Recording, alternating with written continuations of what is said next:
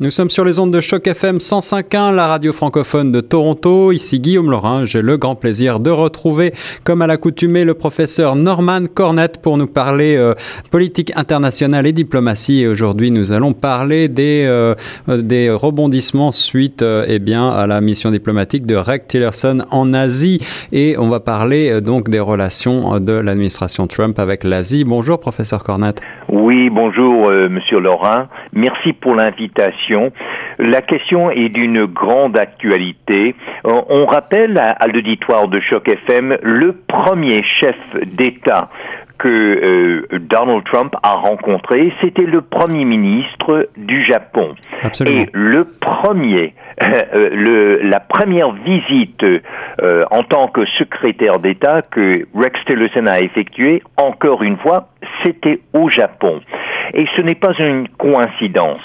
Euh, dans un premier temps, le Japon offre un, modèle alternatif à ce qui se passe dans le monde. C'est un pays euh, hautement développé, hyper technologique, euh, qui s'engage à travers le monde, mais, et je tiens à souligner, pour ceux et celles qui sont à l'écoute de Choc FM, c'est un pays qui ne permet pas à toute fin pratique l'immigration et euh, ni les réfugiés. C'est un pays monoculturel. Et ça, il faut le signaler. Donc, on a là un pays très, très à l'avant-garde à plusieurs points de vue, mais en ce qui concerne l'actualité internationale, l'immigration, les réfugiés, eh bien, c'est pratiquement en refus global. Alors là, il y a une, il y a une mentalité qui, qui, qui va bien avec euh, celle de Donald Trump. C'est ça, ce sera un modèle un petit peu pour Donald Trump et son administration. Oui, justement, qui, qui au point de vue des, des réfugiés, de l'immigration, mais il n'en veut pas. Mais le Japon, ça, ça j'invite l'auditoire de Choc FM de, de vérifier à quel point le Japon n'accepte pas ni l'immigration, ni les réfugiés, et peu importe les crises. Ça ne veut pas dire qu'ils ne s'impliquent pas dans d'autres domaines, mais dans ce, dans ce domaine-là, euh, il y a un dénominateur commun. Autre chose, il est évident que l'axe géopolitique aux yeux de Donald Trump et Rex Tillerson a basculé vers l'Asie. Et pour cause, le, quand on parle de la population sur le plan démographique, la plus grande majorité de l'humanité habite l'Asie. Et oui, la Chine notamment. Donc, et on voit que, et, et, et ça au grand chagrin de l'Europe et surtout de l'OTAN, on voit l'attention euh, qu'on met l'accent sur l'Asie et non plus sur l'Europe et non plus sur l'OTAN. Donc, euh, après, Rex Tillerson est allé en Corée du Nord. Et rappelons la, priorité de l'administration Trump, c'est le, terrorisme et le militaire.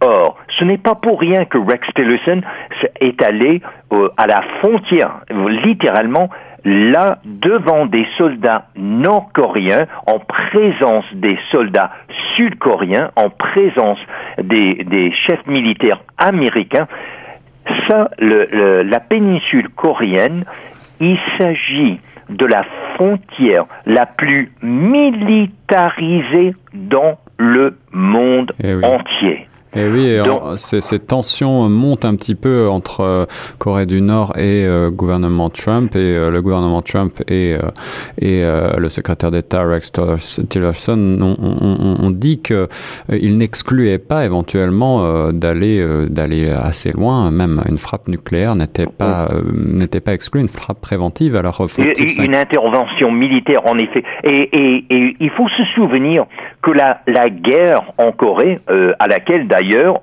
euh, l'ONU et le Canada ont participé, ce qui est tout, tout à fait la, différence avec le Vietnam.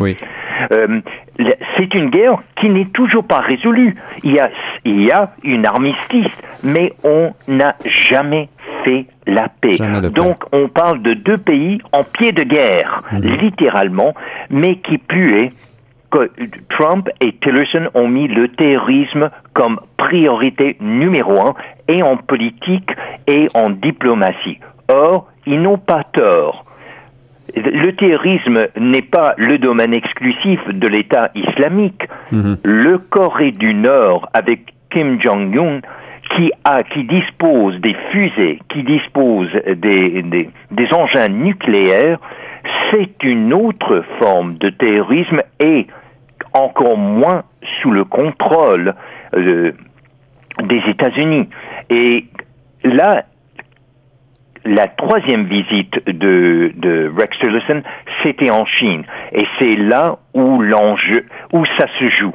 Alors la Chine, on va jouer le tout pour le tout. La Chine, Pékin euh, s'insurge contre ces euh, contre ces euh, menaces de, de, de l'administration Trump qui pourraient, disons, créer une escalade et déclencher éventuellement un conflit avec la Corée mais, du Nord. Mais complètement, complètement, Monsieur Laurent. Et d'ailleurs, là, on voit que pour la Chine, la Chine réclame et défend le Corée du Nord, d'ailleurs toute l'Asie et surtout que les, les mers, les, mers de la Chine, la mer du Japon, tout ça est le sphère de la Chine. On ne permettra pas aux États-Unis d'intervenir. Alors là, les conséquences sont énormes et c'est pour cela que je souligne, en tant que quelqu'un qui est né pendant la, la guerre froide, c'est un retour vers la guerre froide, dans le cas du Corée du Nord, qui a les moyens de plus en plus à, effectuer des frappes, des frappes euh, euh, même nucléaires. Or, dans quelle mesure, voyez-vous, la, Chine, euh, on est en droit de, se demander dans quelle mesure la, Chine, le régime de Kim Jong-un ne pourrait pas survivre mhm. sans l'appui de la Chine. Et, tout ce développement technologique, voire militaire, même nucléaire, ça se fait aux yeux et aux pieds de la Chine et avec une collaboration de, des compagnies chinoises. Or, en quelque sorte, le Corée du Nord permet à la Chine de bien garder euh, un moyen Comment dirais-je Presque de forcer les États-Unis à faire affaire avec la Chine sur avec une entente qui plaît à la Chine. Or, à un certain moment, est-ce que les États-Unis doivent agir? Si, ça, si la menace compte Mais c'est cette menace qui tient les États-Unis en otage. Oui, oui. Alors, le chef de la diplomatie euh, américaine, Tillerson, avait euh, rendez-vous avec euh, les ministres des Affaires étrangères des pays de l'OTAN. Est-ce qu'il va, comme cela est, est, dit dans certaines presses, lâcher l'OTAN pour la, la, Chine et la Russie pour se rendre mais, à cette... Mais, mais là, la question est bonne. Le discours de l'administration Trump est oui, on appuie à 100% l'OTAN. On l'a vu dernièrement avec Mike Pence à Munich. Mais dans les gestes, dans les fêtes, dans les actes, eh bien, c'est autre chose. Aujourd'hui même, il y a une, une réunion euh, convoquée d'ailleurs par Rex Tillerson avec les ministres des Affaires étrangères. Mais quelle est la raison d'être de cette réunion?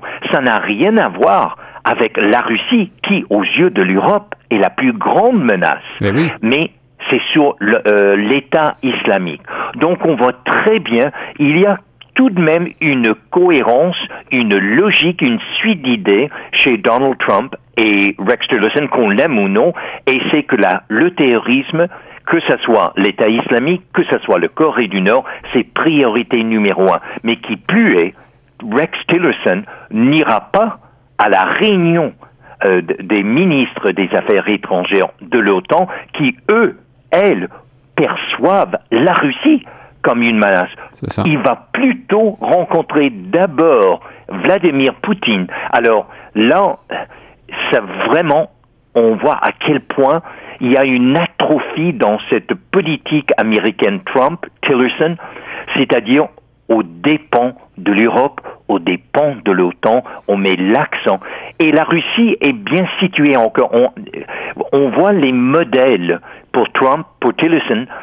C'est pas les démocraties de l'Europe, mais c'est plutôt le modèle oui, euh, certes, dans le cas de, du Japon, on parle d'une démocratie en bonne et due forme, mais il y a quand même cette attitude vis-à-vis l'immigration, vis-à-vis les réfugiés.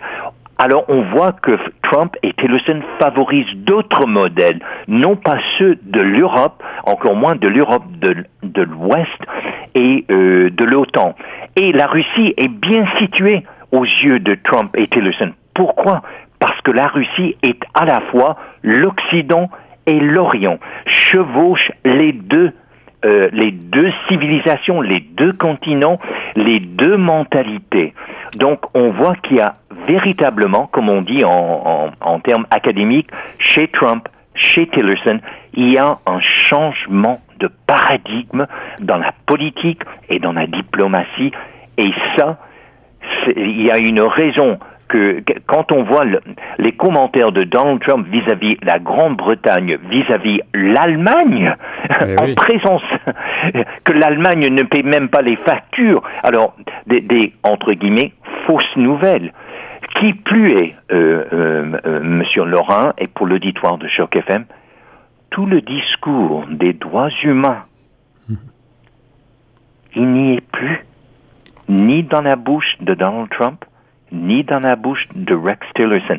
Et quand on a demandé, euh, et c'était un, journaliste et une publication très conservatrice, favorable à Rex Tillerson, quand on lui a demandé ses rapports avec la Russie et avec Vladimir Poutine, il tournait autour du pot, il ne donnait aucune réponse directe et franche de vastes changements euh, sur la politique internationale américaine et sur l'échiquier diplomatique que l'on ne manquera pas d'observer et de continuer à analyser euh, dans les prochaines semaines avec vous, euh, cher professeur Norman Cornett. Un grand merci pour vos éclairages toujours passionnants sur cette politique internationale. Et merci à vous, monsieur Laurent. Et nous reste sur Choc FM 105.1.